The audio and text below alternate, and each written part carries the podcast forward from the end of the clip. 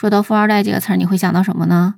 虽然有些富二代也是非常努力啊，让自己的家族产业得到了非常大的发展，但是呢，在我们的脑海里面，说到富二代这个词儿，它都是跟败家子儿这个词儿连在一起的。那你知道中国历史上最败家的那个富二代是谁吗？你好，我是一杰二，在陕西向你问好，欢迎收听《结伴而行》。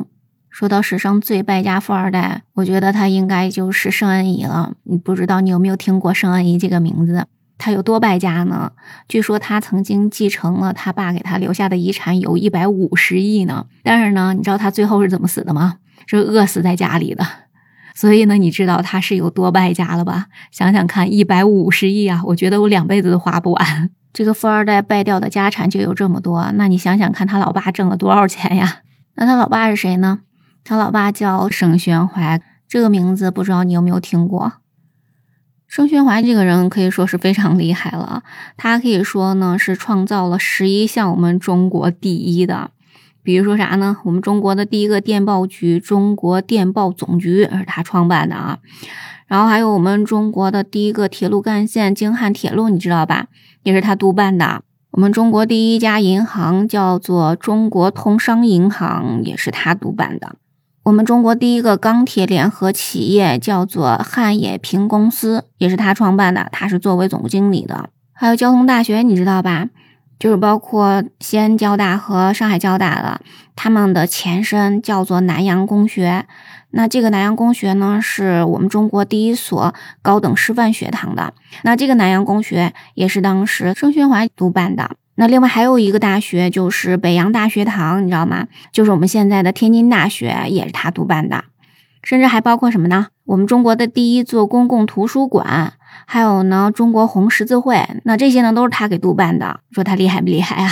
所以呢，很多人把他誉为是我们中国实业之父、中国商父、中国高等教育之父。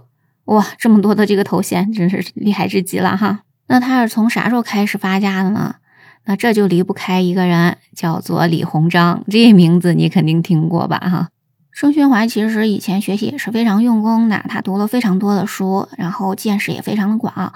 他跟他的父母之前也是因为各种的逃难吧，在路上也遇到了很多的人，很多的那些有名望的人，他都会去向别人请教，所以呢，他懂的事儿也特别多。之后呢，也不知道什么原因吧，应该可能是他爸认识李鸿章吧。然后之后呢，他就进入到了李鸿章的那个智囊团。那你应该知道，李鸿章当时呢是想要开办洋务运动嘛。盛宣怀就给李鸿章提了好多的建议，李鸿章也觉得这些建议都特别的好，所以就特别的赏识他。之后就把他升到了知府这个官级。从这个时候开始，盛宣怀可以说呢是正式走上了他的致富之路了。因为李鸿章特别的信任他嘛，所以这个洋务运动的过程中，很多的事儿都交给他办，包括什么开煤矿啊、开铁矿呀、修铁路呀，还有后来咱们刚才说到的办高校啊，这些事情都交给他办了。那你想想看，他创办的这些可都是国企啊，那得挣多少钱啊？所以这个盛宣怀一下子就成为民国首富了，甚至超过那个胡雪岩的。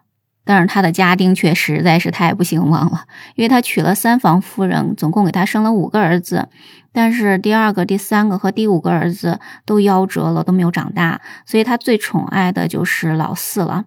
这个老四呢，就是盛恩颐。据说盛恩颐这个名字还是盛宣怀当时请慈禧太后、老佛爷给他起的这个名字呢。苏州留园你应该知道吧？他可是我们中国四大名园之一呢。盛宣怀在苏州留园还有一处宅子，然后他把这个宅子呢就送给了他最宠爱的这个老四儿子，所以呢你就知道了这个盛宣怀是多宠他的这个儿子，对他也是寄予了非常高的厚望哈，然后又给他送到英国、法国去留学的，然后在他留学之前呢还给他找好了他的媳妇儿，也就是呢当时呢民国的总理孙宝琦他的女儿。所以你想想看，这个盛恩颐他的人生起点，那真的是相当的高的，真的是太会投胎了，无比的羡慕哈。当然，这个盛恩颐呢，他在英国、在法国啥也没学会，就学会吃喝玩乐了。他出国回来，他老爸就给他安排好了工作，不仅有政府的工作，还有企业实业的工作，可以说起点是相当的高哈。但是呢，他哪边都不好好干，每天呢只知道吃喝玩乐，各种的享乐。按说呢，他老婆可是总理的女儿，而且这女孩呢，人家会四国语言，还给慈禧当过翻译呢。但是呢，他依然是花天酒地啊。之后呢，又娶了十一个姨太太，个个是花枝招展啊，而且呢，特别会花钱。据说呢，他们买那个钻石，至少是四克拉以上的。哎呀，真的是太会挥霍了哈！上海进口的第一部奔驰轿车就是他买的，而且呢，他为了显示与众不同，还把车的那个盖子上全都镀成了银的，在那个车盖子上还写上他的名字。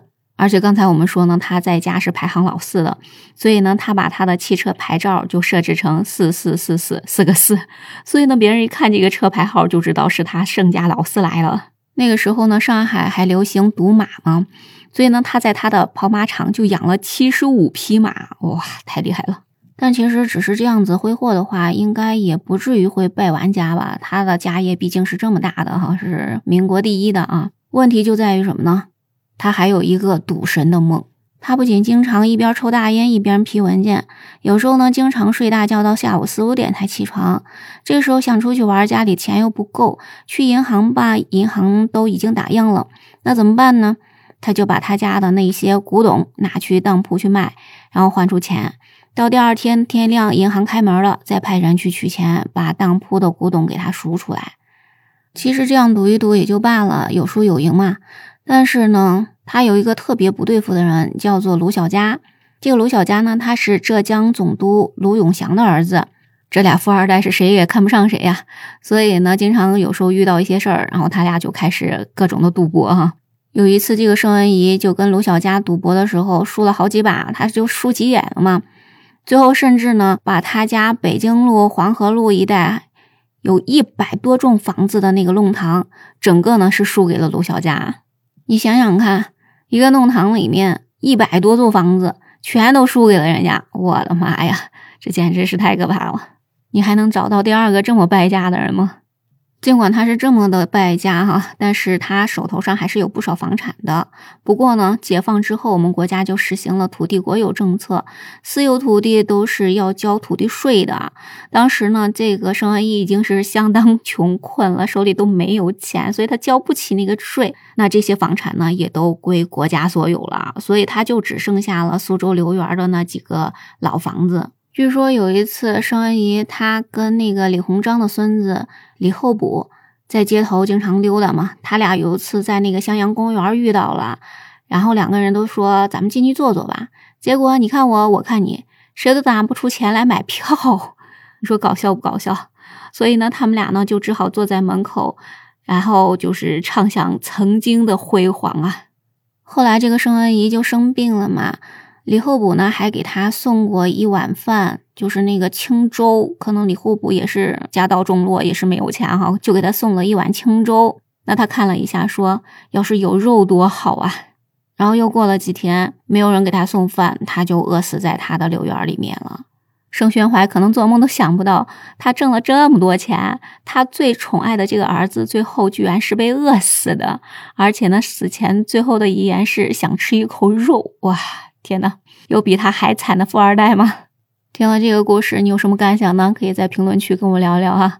我们今天就聊到这儿吧，感谢你的收听。如果喜欢我的节目，不要忘记关注、订阅、点赞、好评哦。我们下期节目再见，拜拜。